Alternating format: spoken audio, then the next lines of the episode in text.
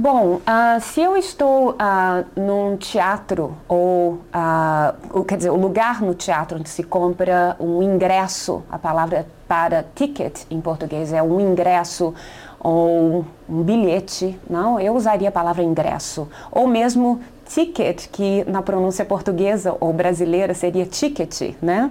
Bom, se eu estou comprando um ingresso para um espetáculo de teatro no Brasil ah, com uma certa antecedência, obviamente que eu vou na bilheteria, eu vou perguntar ah, sobre ah, os lugares, sobretudo se eu não conheço aquele teatro.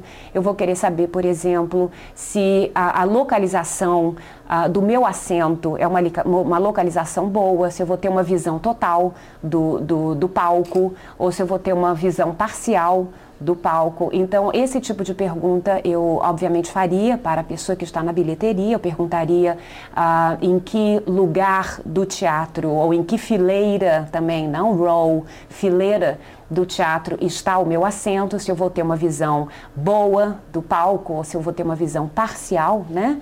Uh, do palco. Uh, claro que também uh, uma primeira pergunta, obviamente, que eu faria é com relação ao preço, não? Caso eu não soubesse o preço do bilhete, quanto custa Uh, ou quanto é não o ingresso para determinado espetáculo, determinada peça de teatro, não? Uh, caso não haja mais ingressos, o que a pessoa me diria é que uh, naquele momento o teatro está lotado, não?